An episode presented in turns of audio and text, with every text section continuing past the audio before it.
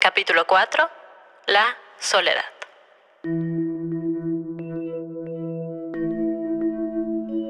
Hola, ¿cómo están? Estoy feliz de venir de nuevo al espejo del alma para que nos miremos a nosotros mismos. En el capítulo de hoy vamos a hablar acerca de un tema que cada día es más común en nuestra sociedad y es el tema de la soledad.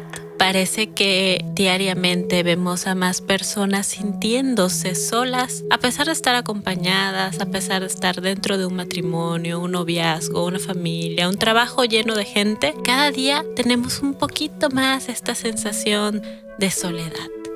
Y quiero comenzar este capítulo con un poema que me encanta, que es de Mario Benedetti. Y es un poema que conocí cuando yo tenía apenas quizá 15 años, 14 años. Se los voy a leer para que me cuenten luego qué les parece. Este poema se llama Rostro de Voz. Tengo una soledad tan concurrida y tan llena de nostalgias y de rostros de voz, de adioses de hace tiempo y besos bienvenidos, de primeras de cambio y de último vagón. Tengo una soledad tan concurrida que puedo organizarla como una procesión por colores, tamaños y promesas, por época, por tacto y por sabor. Parece que los seres humanos estamos cada día más en contacto con el resto del mundo a través de las redes sociales, a través de la manera en la que interactuamos, pero también parece que cada vez reportamos más sensación de soledad y hay un nuevo humano. Parece que está surgiendo un humano que ha entendido la belleza de la soledad y no una soledad como una sensación de abandono, sino más bien una soledad como un espacio en el que puede conocerse a sí mismo.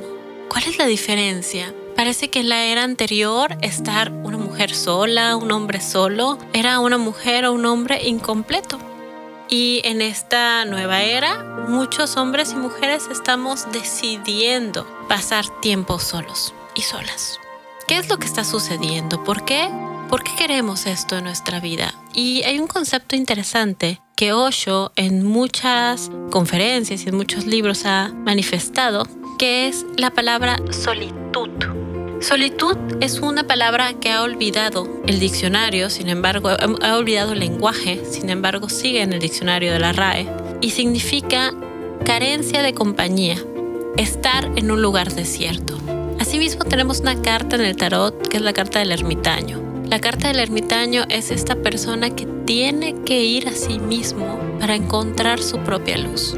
Entonces, quisiera que este capítulo sirviera para poder apreciar nuestra solitud, nuestro estado con nosotros mismos, con nosotras mismas, desde la completud, desde sabernos y sentirnos completas o completos sin la necesidad de un otro, estando con un otro porque deseamos estar con un otro y no porque estemos carentes de nada.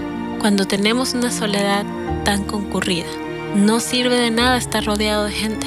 Más bien tenemos que encontrarnos a nosotros mismos para desde ahí conectar con la gente. Si estás solo, si estás sola, si vives solo, sola, aprécialo, disfrútalo, utiliza este momento para ir hacia ti misma o hacia ti mismo. El ermitaño es quien ha decidido estar solo o sola. Tal vez no sea para siempre, tal vez sea por un periodo de tiempo en el que tengas que encontrarte, amarte, disfrutarte para luego darte.